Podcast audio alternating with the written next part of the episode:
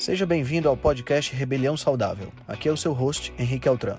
Esse podcast é o resultado da minha busca por uma maneira crítica de pensar, analisar fatos e nunca, nunca mesmo se conformar com o senso comum. Aqui você irá encontrar questionamentos, ceticismo inteligente, análise crítica e conhecimento, tudo isso regado com muita leveza e bom humor. Irei entrevistar personalidades de diversas áreas para um bate-papo com uma troca franca de ideias. Prometo a você que sempre pensarei fora da caixa para levar informações relevantes, de aplicabilidade imediata, além de muita inspiração. Junte-se a nós. Ser saudável é a melhor maneira de se rebelar contra o sistema.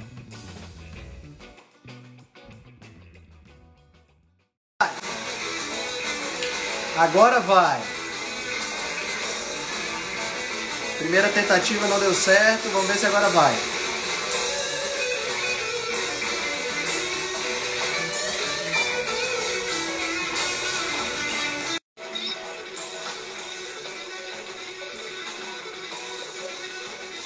Oi, Ana, tudo bem?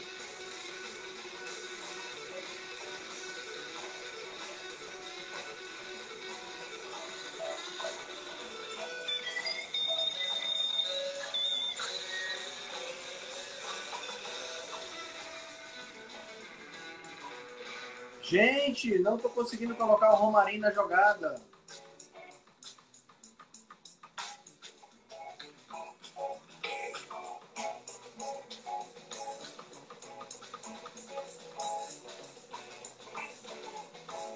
Vamos tentar, né, Sandro? Dificuldade aqui de entrar.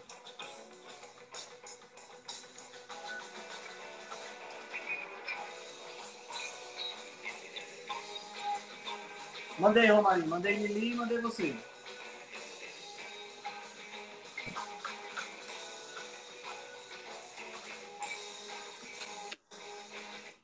Aê! Agora vai. Agora vai. E aí, Deixa eu tirar-? E aí, Henrique, tudo bom? Tudo show, cara. Deixa Afinal de contas, foi no, celular, no teu celular ou foi no da Lili? Não dá Lili, o meu tá dando certo, não. Mas, rapaz. Deu tilt. É isso aí, Deu acontece. tilt. Ficou nervoso. É o celular que ficou nervoso. Oi. Meu amigo Romarinho. Cara, primeiro, em primeiro lugar, muito obrigado por ter aceitado o convite para bater um papo comigo. Eu que agradeço aí a oportunidade, Henrique. Uma novidade para mim, participar de uma live aí e de uma, você já mostra bastante live, bastante conhecimento para a turma, então a oportunidade aí é para mim. Ah, legal. Vai ser massa, cara. Vai ser massa. Vai ser um papo que vai desviar um pouquinho da curva, né, aqui do, do, do, do podcast. A gente fala muito sobre nutrição, sobre biologia, sobre essas coisas. Hoje eu vou falar um pouquinho sobre tecnologia, sobre realidade aumentada, para esclarecendo aqui pro pessoal que o meu negócio é bater papo, entendeu? Adoro bater papo. E é bom, né? Ô, rapaz, bom demais, bom demais. Valeu, obrigado por ter aceitado o convite. Vamos começar falando um pouquinho de você. Eu sei que você é um cara muito pacato, né? Como eu tinha dito para você no final de semana, você não gosta muito de falar de você. Mas fala um pouquinho sobre você, sobre sua, sobre sua formação. Por que, que você escolheu essa área de atuação? Conta aí pra gente. Então, é, Henrique, estou fazendo atualmente uma pós-graduação em MBA em gestão de processos. É, sou engenheiro de produção, tenho um te- curso tecnólogo em gestão da qualidade. É, sempre gostei dessa campo de industrial, área de tecnologia. Desde cedo eu gostei dessa área. Então, assim, sempre gostei de computador. Porque computador foi. A tecnologia se iniciou no computador, né? Ela deu o seu início ali. Então, é, então, inicialmente já entrei no industrial, comecei com cursos de, é, de utilização, de como é que é a operação, como é que funcionava esse tipo de máquinas em indústria, como é que trabalhava. Aí fui procurando cursos, encontrei o Senai, lá tive a oportunidade de fazer meu curso no Senai, de lá fui entrei dentro da indústria, já numa empresa de eletrodoméstico. Depois de um tempo fui me encaminhei fazer um técnico em mecânica, terminei o curso técnico em mecânica e fui entrando no mercado de trabalho, fui começando a procurar mercado de trabalho e aí tive a oportunidade de trabalhar na, em uma universidade, onde fui técnico de laboratório. E lá trabalhei com alunos e assim, trabalhar com pessoas é uma possibilidade de você ganhar muito conhecimento. Você se aproxima das pessoas, você é. ouve opiniões diferentes, e aí é onde eu cresci bastante profissionalmente. E depois disso, comecei a fazer uma faculdade, comecei a engenharia mecânica, depois transferi para produção. Você engenharia mecânica? Comecei, fui até o sexto semestre de mecânica, depois transferi para produção. É, na produção eu tive mais uma oportunidade assim de ver o mercado de uma forma diferente que a mecânica ela é centralizada muito dentro da mecânica, né, já diz o nome, da, dentro da operacionalização, melhoria de, da, de maquinários, enfim. Mas a produção ela traz um pouco mais de, de, de melhoria, trabalhar com processos. E é uma coisa que eu gosto bastante, trabalhar com melhoria contínua. Entendi, entendi. É legal, é legal a engenharia de produção porque tem essa possibilidade de você trabalhar otimizando, né? Otimizando os processos, né? Isso, isso. Com certeza. A engenharia de produção, ela, ela tem um conhecimento, né? Ela consegue adquirir esse conhecimento de todas as engenharias um pouquinho. Ela pega um pouquinho da civil, um pouquinho da mecânica, um pouquinho de outro e tal, e soma para trabalhar com a melhoria desses processos. Então é uma engenharia muito ampla. E que, e que trabalha muito com a questão de, imagino eu, né, de criatividade, de trabalho de dessa, dessa de, de desenvolvimento mental mesmo, né? Oi? Sim. Voltou? Voltou, voltou. voltou. Então, tá falando, acho que trabalha muito, trabalha muito com essa questão de criatividade também, né, Romário? Isso, trabalha. A engenharia em si é uma, uma, é uma situação onde se trabalha muito com criatividade, né?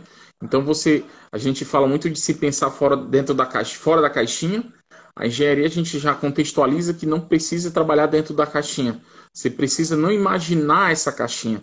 Você tem que ir além disso. Você tem que sempre procurar, além disso, é entender, é, é ver em todo canto uma oportunidade de conhecimento ou, quem sabe, uma, uma oportunidade de melhoria. Entendi, entendi. Eu lembro, eu lembro, eu lembro até que eu te falei isso, né? Que aquela, aquela história, você até me falou que é uma história verídica, né? Daquele, aquela, aquela estratégia que a, a, da, das caixas de pasta de dente, não sei se você lembra que eu te contei, você falou que era uma história de verdade, que é o, o o tava tendo um problema de produção das caixas, estava indo muita caixa vazia. E aí eles compraram uma máquina que tinha que pesava para verificar se dava certo, não sei o quê. No final das contas, o, a máquina nunca funcionou, o cara botou um ventilador lá e o ventilador jogava as caixas vazias e é, é, é verdade essa, essa história, né? Eu achei muito legal isso aí.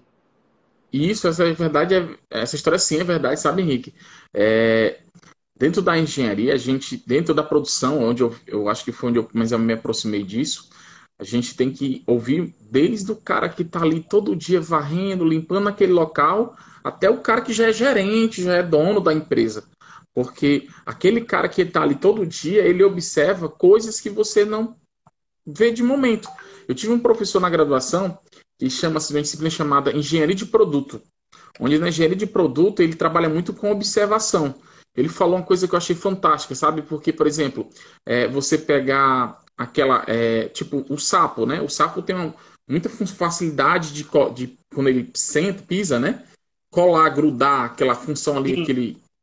Então, aquilo ali ele observou e aí ele conseguiu te gerar um dispositivo que, não sei se você conhece, sabe aquela mãozinha do Taz, do Taz, Tasmania que tinha, que você jogava, pegava na parede e colava? Aham. Uhum. Pronto foi idealizada a partir de, um, de uma observação de um sapo. Interessante. Interessante. Então, dizer, assim. Eu acho que tem muita coisa assim. O velcro também tem a ver com do, inseto? Isso. Né?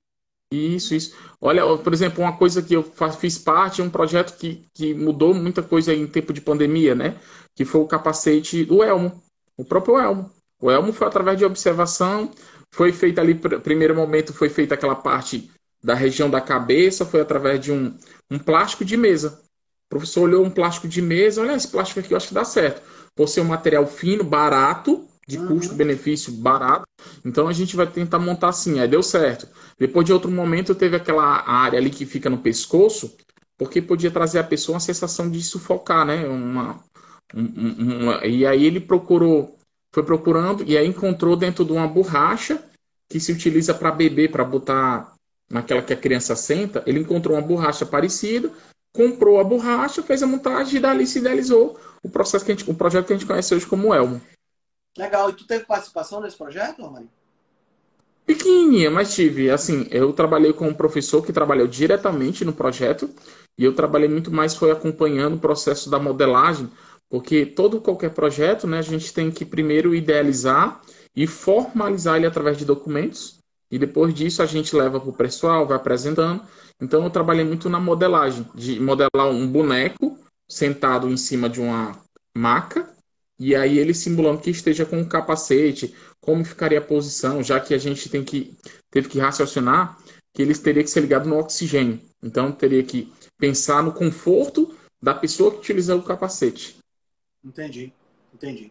Muito interessante, muito interessante. Cara, é, é, é... o que é que mais te marcou na, na tua faculdade? Porque, porque assim, é, é, eu, eu, tomei conhecimento da tua, da tua habilidade quando a gente foi assistir o teu TCC, né? Que foi super legal. Uhum. Quero, falar, quero falar já sobre ele quando a gente entrar no tema. Mas assim, em toda e outra coisa, eu sei que você fez duas graduações ao mesmo tempo, o que para uhum. mim já é muito incrível, porque porque eu fiz uma e, e cheguei no final assim já ah, já de saco cheio.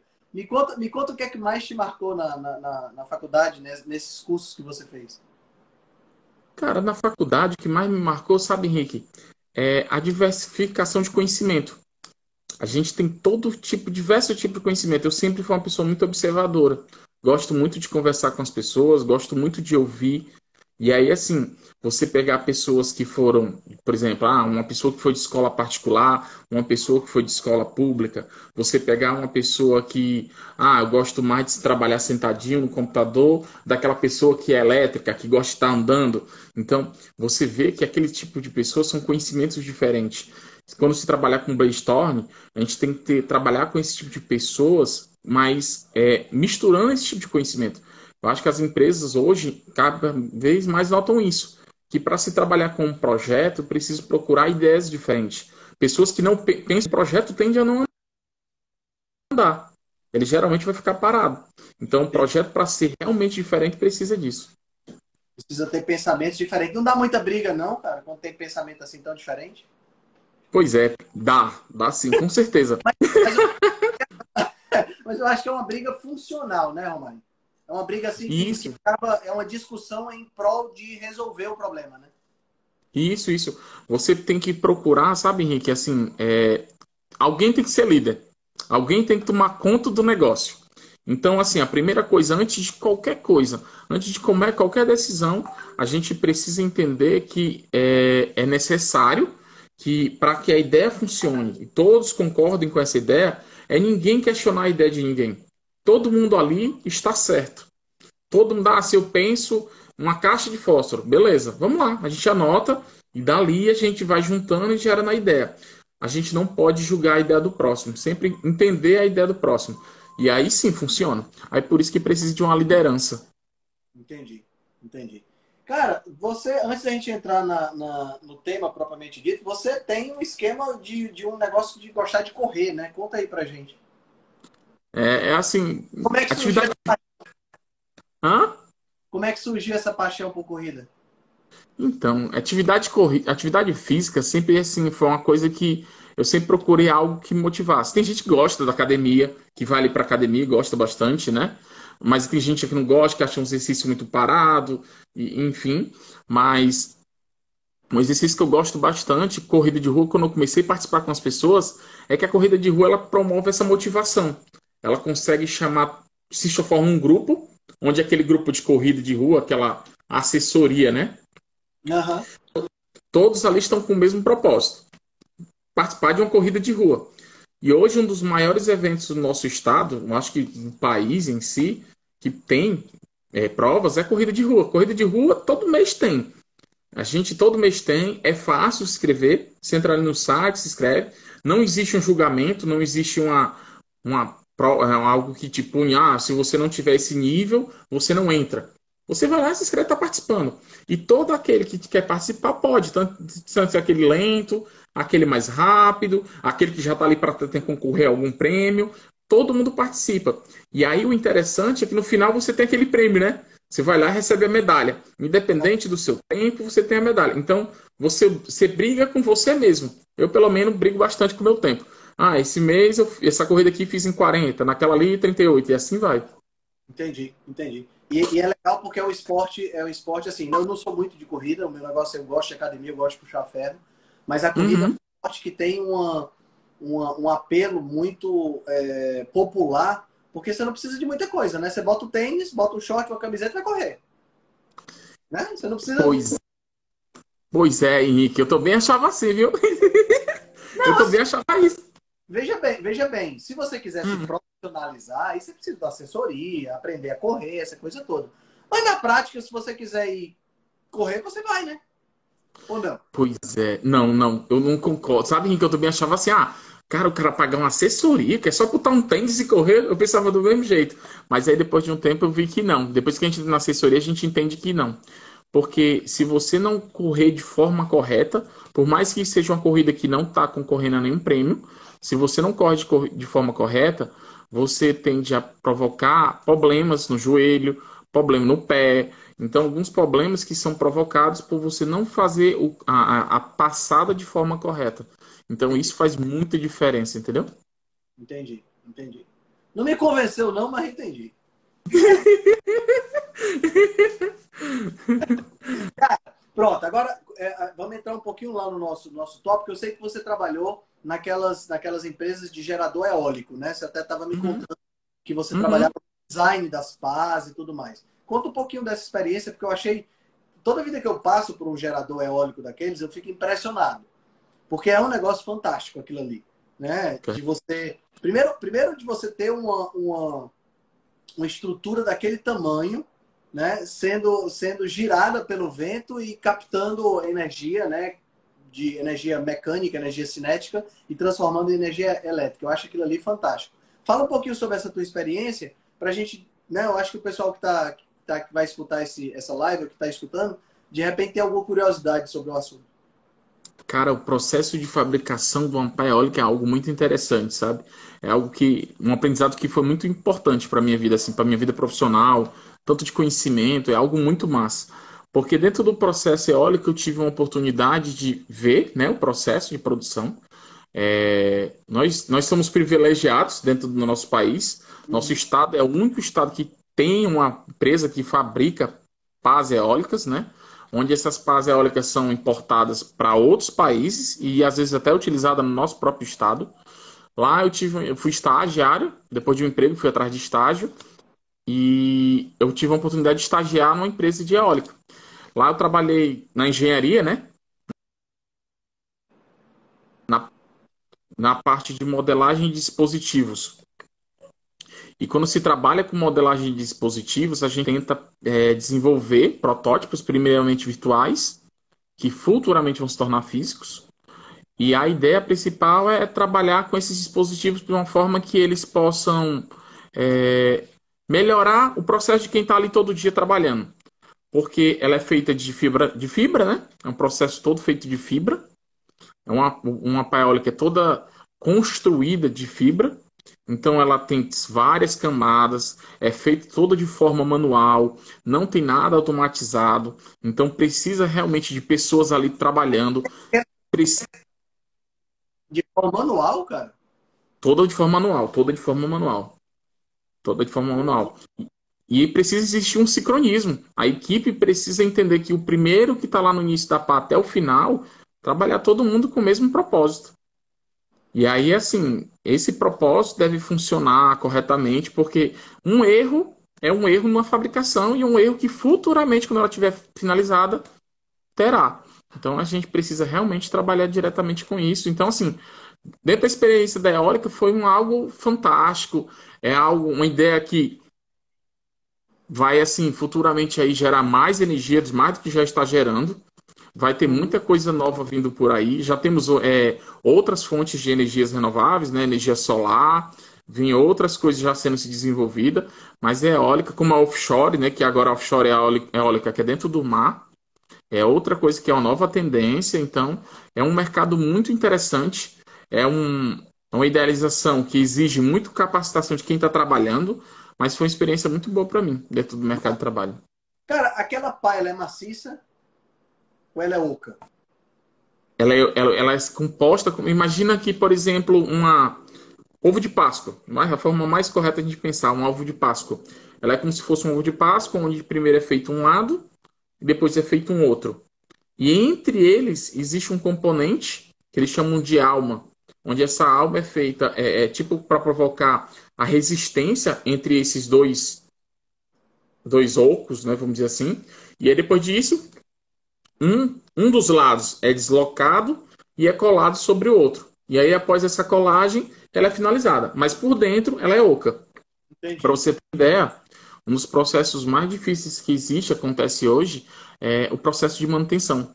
Processo de manutenção é muito difícil, muito difícil, porque, por exemplo, imagina dentro de uma eólica, lá no parque, lá girando, cai um raio. E aí o raio vai lá, aconteceu de trazer um dano, um defeito naquele local. Aquele defeito em si, ele vai ser para ser reformado, muitas das vezes precisa que alguém entre na parte oca para poder fazer a restauração. E aí é o espaço confinado. Caramba, deve ser, deve ser no mínimo claustrofóbico você ficar dentro do troço daquele. Se bem que aquilo ali é muito grande, né, cara? Cara, é claustrofóbico sabe, Henrique, eu acho até que não quer, não é, deve ficar. Porque é, um, é muito rápido, é, é, muito rápido, é um processo que, por exemplo, o cara desce. Por exemplo, imagina que um defeito pode levar meses, porque é um processo muito lento. Então, geralmente, um processo desse que é de dois meses para poder fazer restauração, pode levar. O cara vai lá, desce, faz um corte de tipo 20, 30 minutos, retira aquele cara do local desce de novo, 20, 30 minutos, volta de novo. Porque é o oxigênio, é tudo isso levado em conta e é um espaço quente, porque é no sol, né? Tá ali, tá tudo quente e tal. E tudo isso é levado em conta e é um espaço que realmente é um trabalho que exige conhecimento demais de você, você se conhecer. E eu acho que para você fazer aquele tipo de trabalho ali não é para qualquer um, não, viu? Rapaz, eu não, não, sabia que não sabia que tinha essa, essa questão, não. Outra coisa que eu sempre me perguntei, é, cara, é como é que o vento consegue rodar aquele troço? Porque é pesado. Quanto pesa uma pá dessa? Cara, varia muito, sabe, Henrique? Varia muito de quantidade de camadas e o comprimento dela, mas pode vir duas, quatro, seis toneladas. Pois é, como é que o vento consegue girar aquilo ali, cara? Pois é, aí é algo que a gente. Aí isso é a física, né? Vamos dizer assim, é o estudo da física. A pala é construída para chama-se é o lado BS e o outro lado onde é, é, é, ele chama assim, é um lado BF e o BS. O BF é o lado que vai trabalhar contra o vento e o BS é a favor do vento. Então são os lados que trabalham para fazer o corte do vento.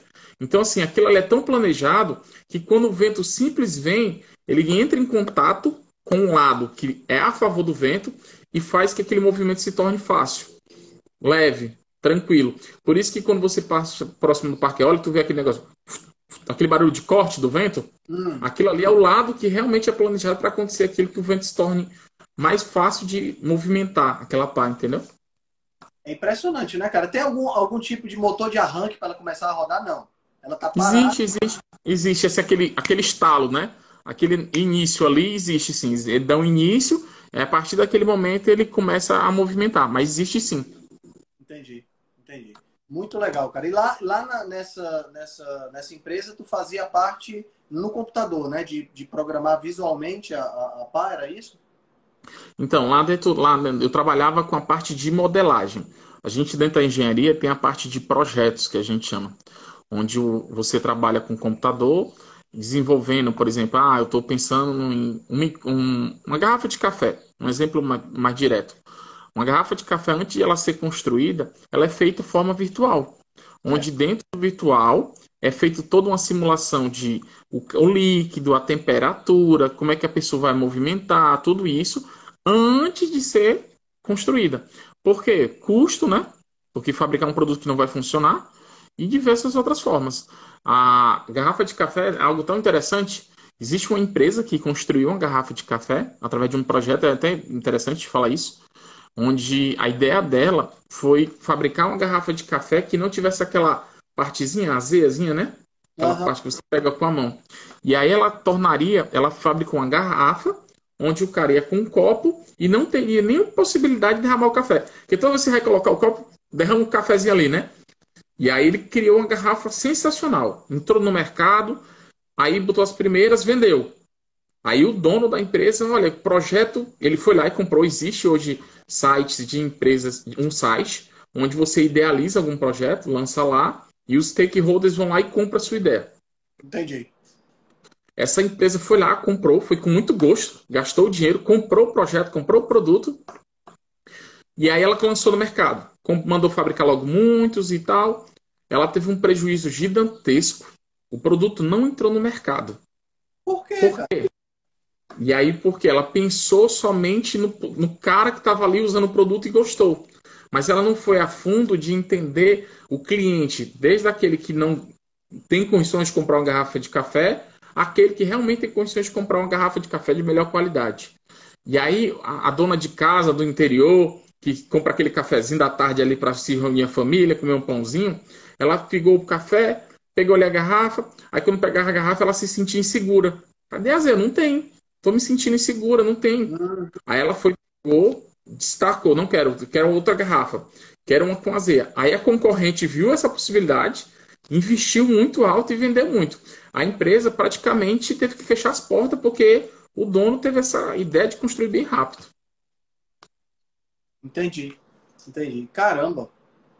E, é. e, e é, essa é a importância desses, desses grupos de foco, né? De testar as coisas, de, de chamar é, pessoas normais para testar aquilo que você está que você tá inventando, né? Que você está criando. Isso. Isso, Henrique, assim, vale muito, vale muito a pena. É, antes de idealizar qualquer coisa, você precisa entender aonde você pretende lançar aquilo e quem é que vai usar aquele produto. Quem é que pretende utilizar aquele produto? A gente tem que entender como é o comportamento daquela pessoa. Então tem tanta coisa que muda, por exemplo, tem empresas que ah, ah, ah eu pensei nisso como uma melhoria de segurança.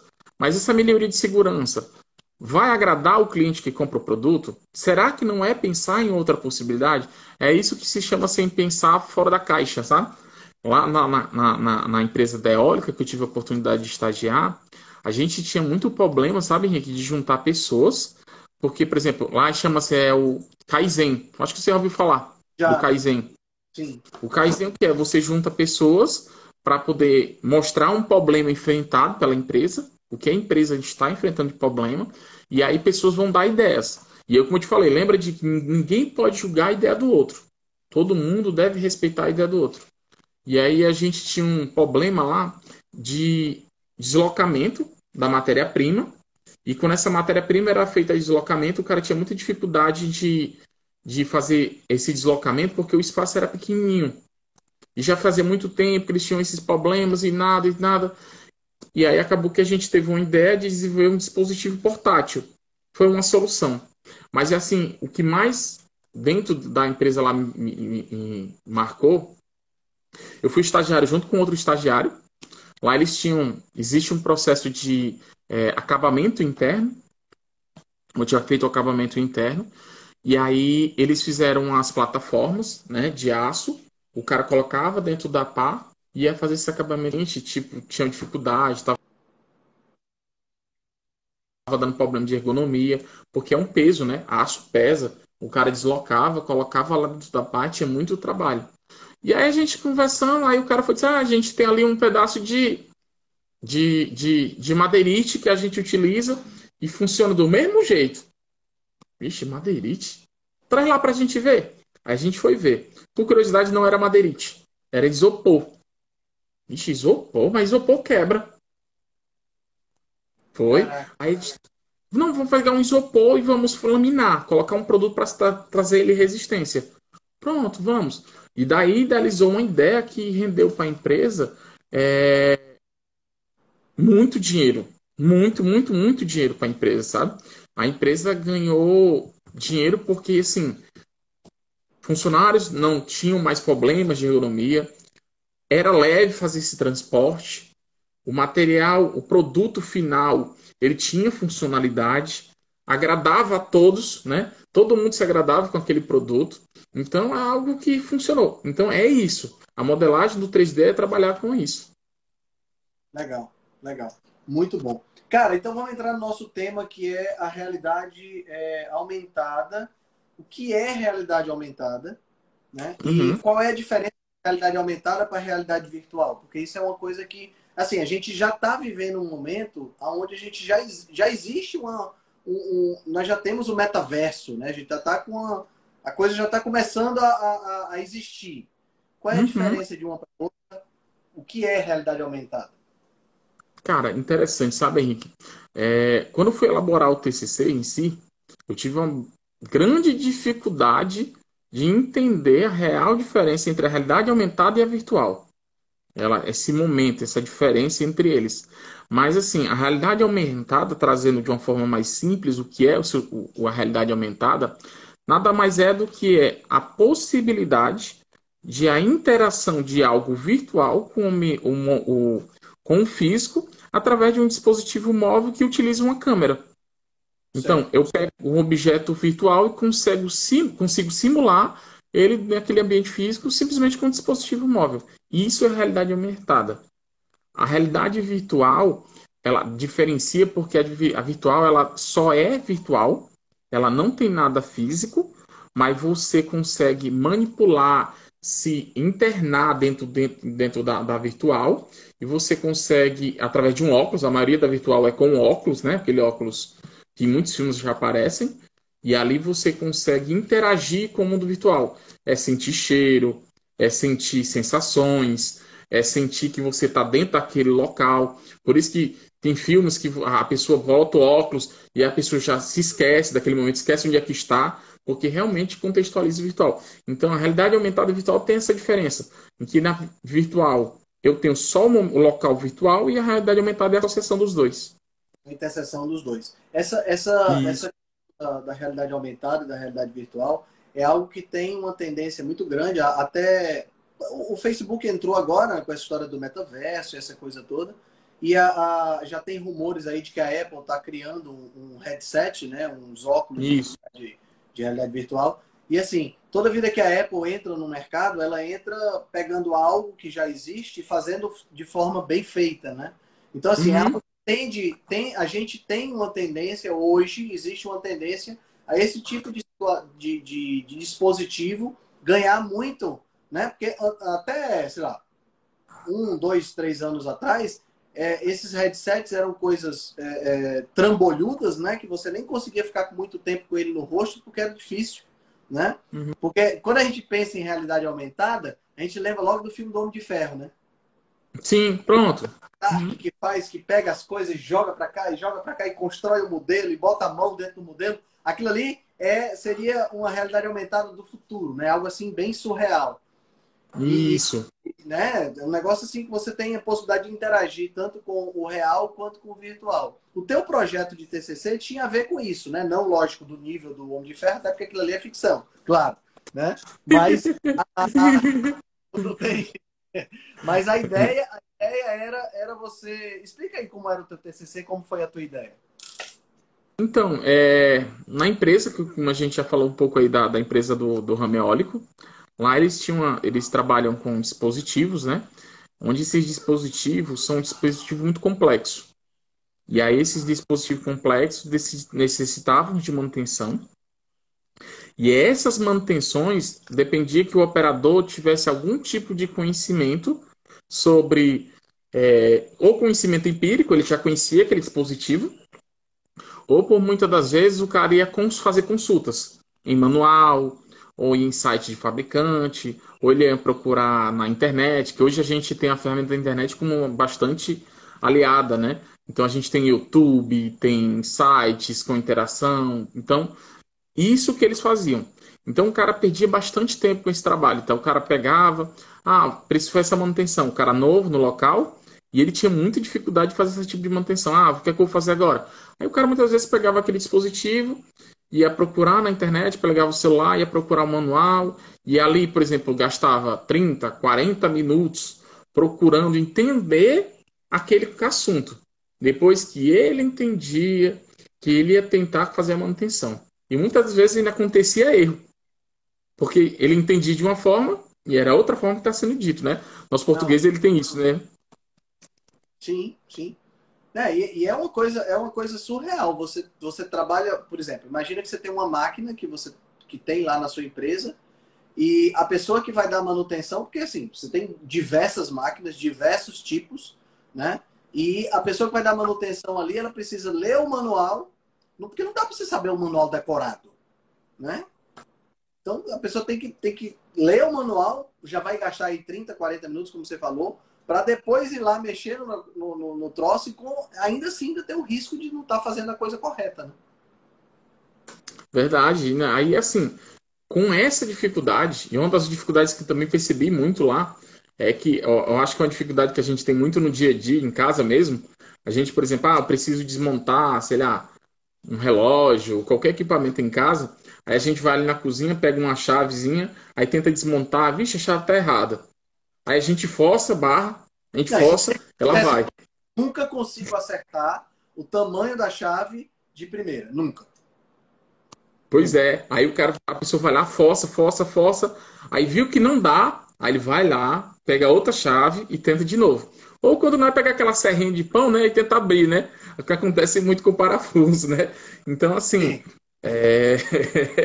então, assim, Henrique, aí o que acontece? Com essa análise visual com o pessoal lá, eu dei a possibilidade de utilizar a realidade aumentada como forma de manutenção. Então, como é que o cara trabalhava com isso? O cara levava somente um dispositivo móvel, o celular. Hoje, smartphone todo mundo tem, né? É algo que já é uma facilidade de mercado. E ele ia lá, fazia uma leitura de um QR Code, como se fosse um, um leitor de, de código de barras, né? Que é o QR Codezinho que a gente tem, aquele quadradozinho. Depois da leitura do QR Ele era direcionado ao aplicativo a adicionar aquele dispositivo à sua biblioteca. Ao adicioná-lo na biblioteca, ele conseguia ter acesso tamanho de ferramentas que ele precisava para fazer a manutenção, ele precisava conseguir descobrir qual, é, é, como era feita a desmontagem, o que ele encontrar ali dentro daquele equipamento, como era feito a desmontagem daquele equipamento, montagem, e o mais interessante de tudo também é porque, por exemplo, a pessoa tinha muita dificuldade, aqui, por exemplo, ah, vou lá no setor do almoxerifado, preciso fazer uma reposição. É uma coisa que no dia a dia a gente também tem, né? Ah, eu preciso comprar um fio. Fio para mim é fio.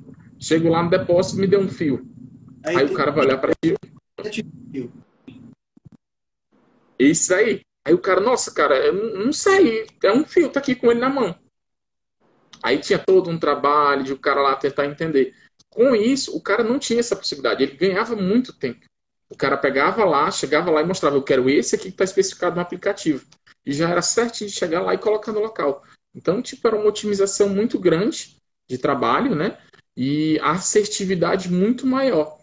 E o cara, e assim, a realidade aumentada, ela desporta muito nas pessoas, Henrique, isso que é interessante, é a curiosidade. Sim. É algo legal é algo, é algo novo, né? Então Fica dá vontade de usar. É, é, é, é, é, tipo essa história que, que tá aparecendo muito de gamificar as coisas, né? A realidade isso, isso. torna a coisa, ela torna a coisa divertida de você fazer. Ah, eu vou pegar o celular, eu vou ver a peça que eu vou substituir, eu vou, né? É muito interessante isso aí. E, e isso aí isso. Acaba, acaba sendo uma coisa que gera satisfação no trabalho, né? Isso, o cara fica feliz, eu quero usar. Eu quero usar aquilo ali. E a outra coisa que da realidade aumentada, que aí realmente é a sua definição, né? É você associar o virtual com o físico. Então o cara ia lá com o dispositivo já adicionado à biblioteca. Ah, vou ali no local da empresa e quero ver como é que esse dispositivo fica naquele local. Não vou precisar pegar aquele equipamento, às vezes, muitas das vezes pode ser um equipamento pesado. Eu vou precisar levar lá, colocar no local para ver, não, aqui não vai ficar legal. Não, com a realidade aumentada, ele tinha essa possibilidade de pegar o dispositivo no smartphone, fazer toda uma simulação com o ambiente físico através da câmera. Ah, ficou bom. Beleza, daqui eu dou continuidade. Caso não, ele, ele parava. Então, assim, essa é a real função da realidade aumentada, né? É associar o mundo virtual com o físico e trazer essas facilidades e curiosidade. Ela desperta muito é, interesse de quem está por trás, quem está manuseando aquilo. Entendi. Entendi. Bom, pensando numa, situação, nessa última situação que você colocou, usar, por exemplo, realidade aumentada, eu acho que já existe, inclusive, usar realidade aumentada para trabalhar decoração de ambientes, então, ambientes internos, é fantástico, né? Caramba, Henrique, é um, um assunto que você tocou que é bastante interessante, né? É, a realidade aumentada, ela vem aos poucos de stakeholders, né? A galera está investindo muito dinheiro na, na, na, ideia. Então, por exemplo, lojas do Brasil mesmo. Tem uma loja do Brasil que ela já investiu muito dinheiro, que futuramente vem coisas boas por aí, sabe, Henrique? Por exemplo, imagina você precisar comprar um, um, um armário. Ah, vou comprar um armário no, na internet. Aí você vai lá, tem armário azul, verde, preto. Uma possibilidade. Aí você vai lá, escolhe o armário verde. Comprei. Pá. Chegou. Aí comprou, chega em casa. Quando chega em casa, tu vai colocar o armário. Nossa, não combinou com a parede. Ficou horrível. Não gostei. Aí tu vai entrar em contato com a loja. Às vezes a loja aceita de volta. A loja vai ter que custear transporte, todo esse processo. E para muitos, vale muito. Aí, ou se não devolver, tu vai passar todo dia naquele feio daquele armário e vai dizer assim: ó, é, eu poderia ter pegado o amarelo, eu poderia ter pego o preto, né? Você não vai gostar. Então, tem lojas já investindo nessa ideia, onde você pega o celular, você escolhe na, na loja qual você quer, aí ela te dá direcionamento a fazer download do aplicativo, e aí você leva o seu celular até o local da parede que você quer testar, e lá tu faz a simulação. Então, tu faz a realidade aumentada. Aí aquele objeto virtual vai se associar ao físico. Aí tu olha e realmente vê, ah, me agradou, não agradou. E aí você consegue realmente ter essa interação e ter um maior poder de decisão, sabe? Massa, massa. Se, se a gente pensar, se a gente pensar em termos de aplicabilidade, o céu é o limite, né, cara? Ah, nossa, é demais, sabe, Henrique? Assim, ó, é, eu lembro muito do que eu te falei, lembra? Não sei se você vai lembrar que eu conversando contigo. É, imagina quando você compra um móvel pela internet e precisa fazer a montagem daquele móvel. Aí eu te dei um exemplo, o berço. Aí o cara vai lá, pega o berço, pega ali o manual, tem figurinhas, aqui é uma figurinha, tu vai não consegue entender bem. Foi daí que surgiu essa minha. Despertou esse meu interesse pela realidade aumentada, né? Que é através de uma disciplina de de desenho que eu tive na faculdade, onde as pessoas, nem todo mundo consegue ter essa visualização de um papel que está ali e ter essa visualização 3D, enxergar em 3D. Então, você pegar aquela montagemzinha, pega o papel, lê o manual, muitas vezes você pode não entender, ou quando você entende, você fica na dúvida: nossa, como é que eu vou fazer essa montagem? E aí você vai fazendo, montando e sobra parafuso. Imagina você ter essa. Nunca, né? Já foi montar um. Ou faltou.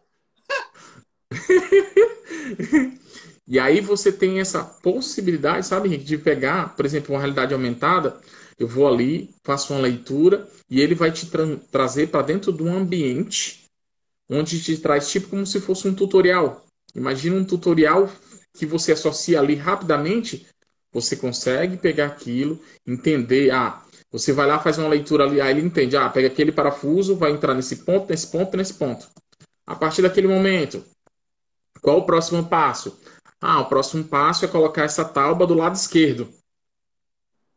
Então, isso sim é um ganho, tanto para as lojas, como para as pessoas que querem comprar o produto e ter o prazer de você ser o mesmo montador do seu produto, né? Sem dúvida.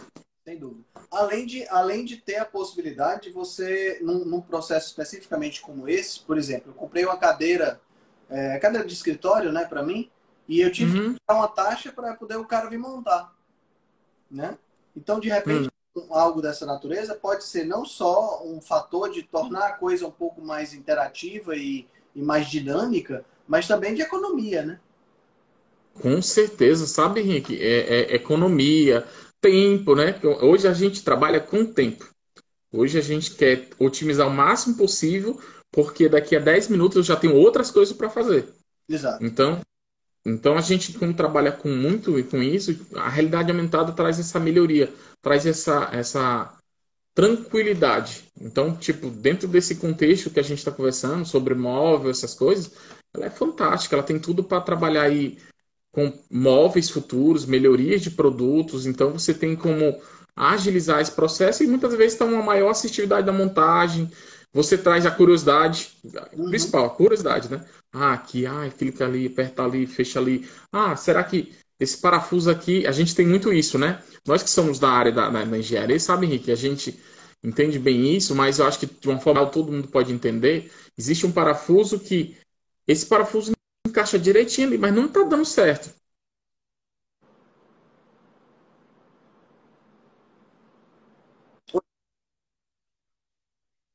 É, em milímetro, é polegada, existe essa diferença, às vezes é pouquinho. Aí essa diferença pode provocar um problema maior no final da montagem, sabe? Entendi, entendi. É, é, eu pensei, eu pensei numa, numa, coisa que é interessante também, que eu acho que daria para. É uma boa aplicação. Com certeza já deve ter coisas assim sendo, sendo, sendo investigadas. É aplicações na área de saúde, tipo cirurgia, por exemplo. Né? De você, por exemplo, poder simular a, a, a, uma cirurgia, uma laparoscopia, por exemplo, né? de você poder simular os órgãos daquela pessoa dentro do pegando já o contexto do tamanho da pessoa, né, da, da, da, da, da compleição física, da, das modificações anatômicas e poder, e poder simular uma cirurgia, porque, veja bem, é, a grande maioria das pessoas tem, a, a, vamos imaginar, o esôfago e depois o estômago, mas tem uma pequena parcela de pessoas que tem o estômago um pouco mais para o lado esquerdo, um pouco mais para o lado direito, sabe? Modificações anatômicas que podem acontecer. Então, você, você tendo, por exemplo, uma, um processo de leitura e de imagem, né, onde você verificasse como é que é anatomicamente por dentro, antes de você cortar, você simular uma cirurgia para que você não tivesse necess... não tivesse a possibilidade de errar ou diminuísse a possibilidade de errar, entendeu? Então eu acho que é algo que também é uma, uma aplicação interessante, né? Sim. É, na área da saúde, sabe, Henrique, a gente vê muito, é, por exemplo, você pegar ali a, a, é, produtos, por exemplo, de é, treinamentos de novos médicos. Imagina explicar para novos médicos que como deve se utilizar um equipamento, como é, é, contextualizar para novos médicos um pulmão, um coração, simular aquilo. Então, assim, hoje já existe muitos estudos, já existe diversos artigos já sobre isso, onde pessoas utilizam a realidade aumentada para treinar novos médicos através da realidade aumentada, porque ela tira a possibilidade de existir, precisar de uma pessoa ali. Uhum. Eu posso treinar um médico sem existir a pessoa, eu posso treinar com um ambiente virtual, né? E, e assim, outra coisa que também vem ganhando bastante espaço, sabe? Que eu estava até conversando com a Lili, que tinha lido um artigo que achei fantástico, que é a, a, a utilização da realidade aumentada para pessoas que têm fobia com insetos. Então a pessoa, por exemplo, a pessoa tem fobia com aranha, barata, enfim, ela utiliza a realidade aumentada, que aí lembra, né? Ela associa o ambiente físico com o virtual, e a pessoa vai pegando, utilizando um aparelho, e vai ver uma aranha ali no chão, vai ver uma aranha ali em cima do móvel. Fobia, né? E isso aí vai trabalhando fobia, sabe? E um, um, artigo de um cara aí que já tá. Ele disse que já em 85% das pessoas tiveram sua fobia recuperadas. Olha que legal. Trabalhando com esse tipo. Não é bem interessante. Então. Bem, Hã? bem interessante mesmo. Pois é, e aí você vê que a realidade aumentada realmente ela tem um campo gigante, sabe? E cada vez ganha mais espaço. Na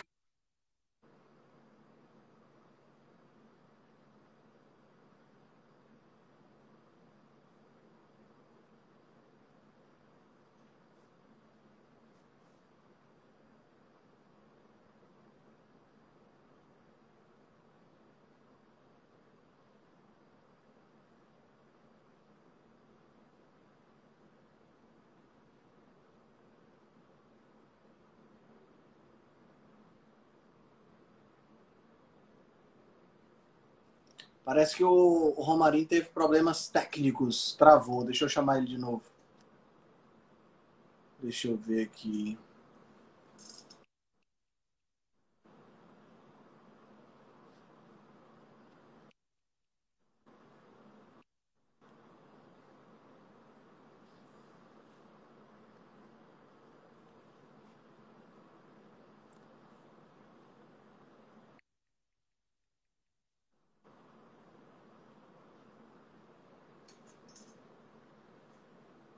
Nossa, caiu aqui. Deixa eu ver se eu consigo falar com ele pelo WhatsApp.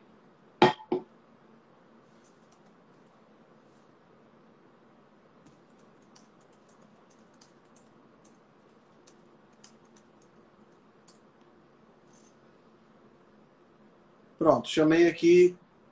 Romarinho, se você estiver me escutando, eu chamei tu e chamei a Lili de novo. Vamos ver se você consegue entrar. É, mas tu recusou o convite.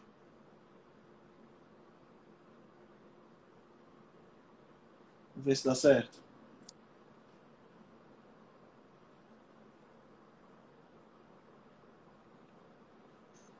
Chamei de novo.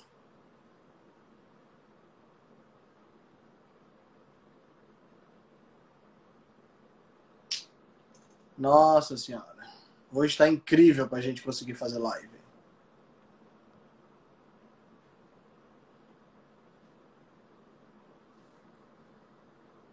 Opa! Tô vendo o teu computador, Romarinho. Ah, voltamos. Tá sem som. Sem som. Pronto? Pronto. Show. Aê. Então, Henrique, é assim, ó. Você estava falando na aplicação de saúde, se eu não me engano. Isso, na área do Covid. Sabe, Henrique, na área do Covid, ela tem bastante. Ela está também entrando nesse mercado, né? Ela precisou entrar nesse mercado, porque, por exemplo, eu fui uma das pessoas que precisou ficar internado por Covid, e depois do Covid você tem aquele período de tratamento, onde uhum. você vai para um fisioterapeuta, vai fazendo exercícios pulmonar, pulmonares, né? E aí, assim, é, com a realidade aumentada possibilita que o, o próprio usuário consiga fazer esses próprios exercícios em casa. Ele consegue ter acesso à informação e fazer aquele exercício em casa, porque assim, a, a fisioterapia, ela é, geralmente, ela é, são três dias na semana, quatro dias, uhum. e, e a pessoa que teve Covid, dependendo da severidade que ela teve, ela precisa fazer esse, esse tratamento de cinco, seis dias. Então, é isso possibilita. Então, então a realidade aumentada já tem outra aplicação para isso. Então, assim, uma coisa muito importante, Henrique, dentro da área de alimento. Dentro da área de alimento, a realidade aumentada também está se incluindo, já está entrando aí também, entendeu? Nesse mercado. Se eu ver, por exemplo, é, a Nestlé, é, Danone, essas empresas que trabalham com alimentos para crianças, elas já têm entrado, já, já entraram nesse mercado, mas muito mais para provocar a criança pegar um, um alimento ali, fazer uma leitura e fazer um joguinho, mas também já existe outras coisas já de mercado. Por exemplo, existe é, dentro de um mercado uma empresa alemã, eles trabalham com a realidade aumentada, onde a pessoa consegue fazer a interação ao fazer uma leitura de, por exemplo, ah, lembra que você está naquele supermercado e tem aquelas filas de supermercado, né? E você é. vai lá procurar um quilo de arroz, tal arroz Chico e você não você vai procurar lá, ah, não sei onde é que tá. Então, com a realidade aumentada, o cara antes de entrar na rua do supermercado, você faz uma leitura e ele te direciona, ele te dá uma localização onde é que tu vai encontrar um alimento, por exemplo, ah, eu tô querendo um alimento que tenha no máximo 30 gramas de sódio, um exemplo. Aí você faz lá uma seleção e ele vai te dar uma direção. Ó, oh, você vai encontrar alimento tal, alimento tal vai ter do lado direito, do lado esquerdo, ele vai te dar uma localização através de GPS. É algo que otimiza também o tempo, né? Sim. E é assim, outras coisas, por exemplo, é já tem, por exemplo, embalagens que mostram através da realidade aumentada quais os benefícios e malefícios de cada ingrediente daquele alimento. A Coca-Cola agora está entrando numa nova interação, ela também está fazendo esse investimento. A própria Coca-Cola, da realidade aumentada, para poder mostrar, por exemplo, como é que é feito o processo de fabricação da Coca-Cola. Como é que a Coca-Cola é fabricada até chegar na tua casa. Qual o processo dela até chegar na sua casa. Então, são diversas formas. Tem, eu, eu já vi uma que achei muito legal. O cara pega é, tomate, verduras em si, aí ele coloca ali na entrada do tomate. Aí tem um QR Code, você faz uma leitura, e aí ele vai te dar umas receitas. Pra você não precisar procurar na internet. Ah, tomate com isso, isso, isso é bom para saúde, disso, disso, disso. Entendi. Entendi. Muito interessante. Muito interessante. Cara, mudando um pouco de assunto para a gente começar a encerrar, a gente já está indo para uma hora. É, o que é que tu uhum. acha dessa história de meta? Cara, metaverso, sabe, é algo que a gente ainda não toca. Vamos dizer assim, algo que a gente só tem estudos, muitas pesquisas sobre o metaverso. O metaverso ali vai ser uma coisa que vai ganhar muito espaço. Né? A gente cada vez mais a, a, a, a pandemia, vamos dizer assim, a pandemia deu muito abertura a isso. A gente não podia sair de casa, a gente precisava conversar com as pessoas através de telefone, WhatsApp. O metaverso, ele possibilita, por exemplo, tem empresas hoje que provocam que todos os funcionários ficam de home office, todos, sem exceção, e aí eles geram um metaverso, uma, uma sala de reunião, onde nessa sala de reunião todos entram nessa sala de reunião, e tipo, é gerado um, um bonequinho, né, vamos dizer assim, um, uma animação sua, e aquela animação sua fica ali assistindo, e todo qualquer movimento que você faz com a câmera, ele também faz. Então, todo mundo sabe se você está prestando atenção à reunião ou não. Então, o metaverso é um mercado que está ganhando muito espaço. É a realidade aumentada, é a virtual, todas uma dependente da outra, e o metaverso está muito se inserindo nisso. Eu tenho medo, sabe, do metaverso. Medo no sentido de das pessoas, das pessoas, é, é, porque assim as pessoas se escondem muito, né, por trás é. de um, de repente eu tenho medo da, da gente ter uma sociedade pensando aqui totalmente distopicamente, né? de a gente ter uma sociedade onde as pessoas não se mostram, entendeu? Onde as pessoas vivem exclusivamente no mundo virtual. É uma possibilidade. A gente vê os filmes aí falando sobre essa coisa, claro que, é, que, que a gente não, não, não ninguém sabe é, onde é que vai dar, né?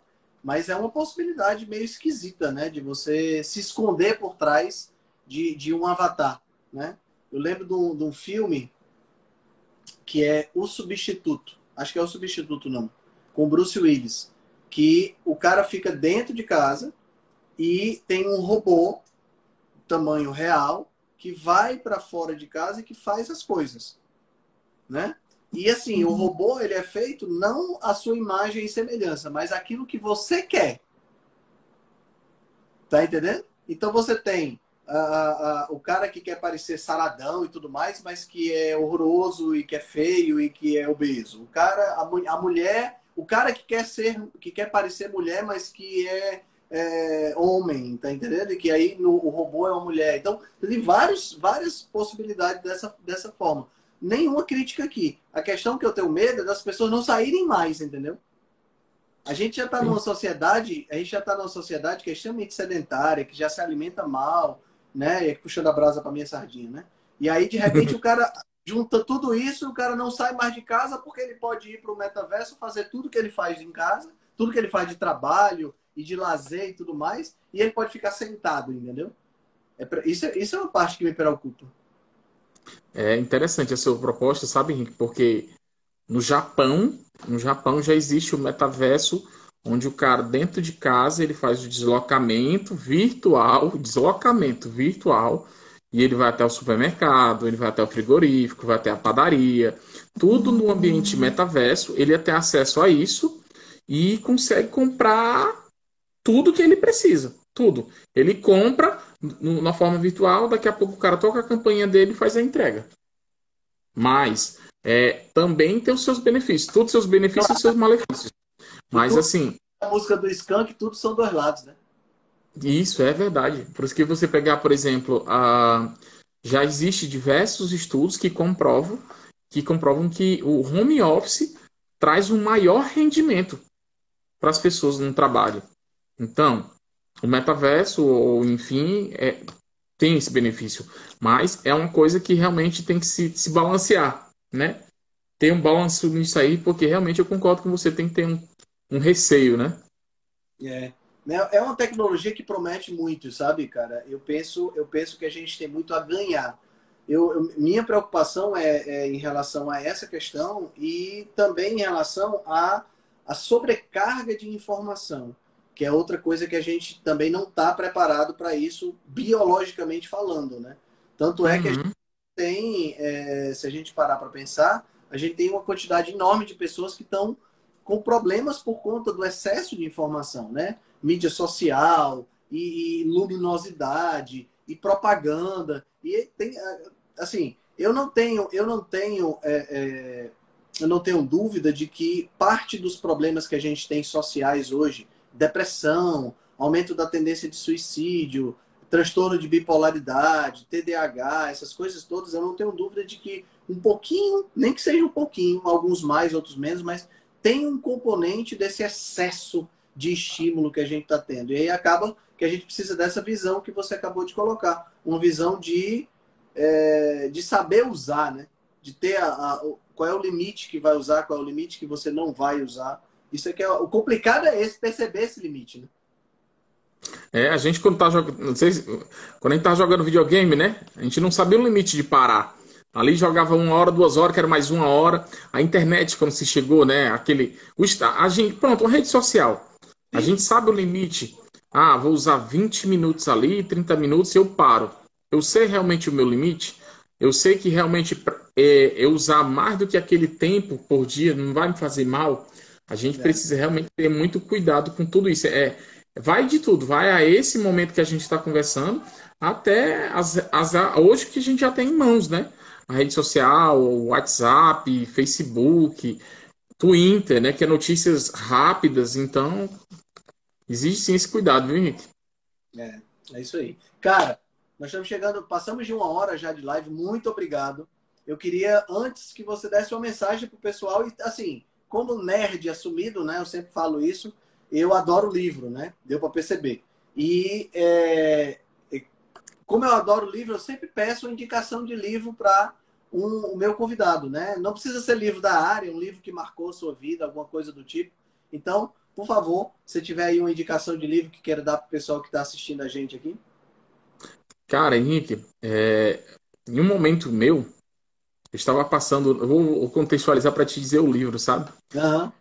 E aí estava num supermercado, eu nunca mais esqueço que numa sacola que eles faziam a propaganda do supermercado que poderiam fazer. E no momento da pandemia, né? E eles não faziam uma propaganda do supermercado. Na sacola tinha um rosto, um rostinho sorrindo e dizia assim, ó, seja feliz. E aí eu fiquei, nossa, que fantástico. Isso me tocou muito, sabe, Henrique? Eu sei que não é fácil, muita gente passa por alguma dificuldade, mas isso é legal. E aí eu tava falando para Lili, agora qual livro eu vou escolher para o Henrique? E aí eu fiquei pensando.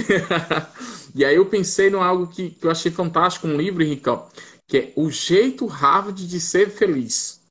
Cara, onde no... coincidentemente eu passei por esse livro hoje pesquisando algumas coisas na internet. Tá esperando para tu comprar. e aí ele tem essa mensagem aqui, Henrique, ó, você não precisa ter sucesso para ser feliz mas precisa ser feliz para ter sucesso. Muito bom, muito bom. É isso aí. É isso aí. Cara, muito é bom. Muito bom. Henrique, agradeço a oportunidade. Show de bola. Muito, muito, muito, muito massa. É. Eu bater papo com você tomando uma Heineken. Mas como a gente não os papos ao vivo, então a gente faz o virtual para poder deixar gravado. Né? Verdade, verdade. Tá certo, certíssimo. Mas é isso, agradeço a oportunidade, algo um papo muito legal. Acho que traz essa interação, o conhecimento quando ele se, como eu te falei, né? Pessoas de conhecimento diferente somam, a gente pode encontrar ali a solução de algum problema que alguém enfrenta, né? Mas eu acho que isso foi fantástico, muito bom mesmo e agradecer a oportunidade. Show de bola, cara, show de bola. Muito obrigado, hein? Manda um beijo para Lili. A gente se vê amanhã, né? Se Deus quiser. Show de Valeu, bola. Henrique. Abração, boa noite. Valeu, boa noite. Se você gosta do nosso trabalho, deixe um review 5 estrelas no aplicativo que você usa para escutar o podcast. Você pode deixar um review 5 estrelas e pode também deixar lá o seu elogio, a sua sugestão ou a sua crítica. É muito importante que você faça isso porque você vai ajudar a Rebelião Saudável a chegar a um número maior de pessoas. Você também pode dar suporte ao nosso trabalho, né, todo o nosso investimento de tempo, nos apoiando via Patreon. Assim a gente pode continuar a oferecer o melhor conteúdo de qualidade, sem anúncio de forma totalmente gratuita. O link para o nosso Patreon você vai encontrar no show notes. Se você ainda não fez o download do nosso e-book Cozinha Ancestral, que eu escrevi com a chefe Gabriela Carvalho, você pode fazer o download, o download é gratuito, e você vai encontrar também o link lá na show notes. Além disso, você pode nos acompanhar pelo Instagram, no arroba Henrique Altran, ou no nosso canal no Telegram. Lá pelo Telegram a gente consegue colocar para você artigos, é, PDFs, imagens, fazer enquetes e fazer um trabalho bem mais aprofundado do que nós fazemos no Instagram. Então você pode acessar o nosso grupo no Telegram com o link que está na show notes, ou então você procura lá por Rebelião Saudável. Nós temos também um canal no YouTube e um canal no IGTV, onde todos os vídeos das lives e os vídeos dos podcasts são gravados e você pode assistir na, no conforto da sua casa. Eu agradeço demais a atenção de vocês e espero que a gente se encontre no próximo podcast.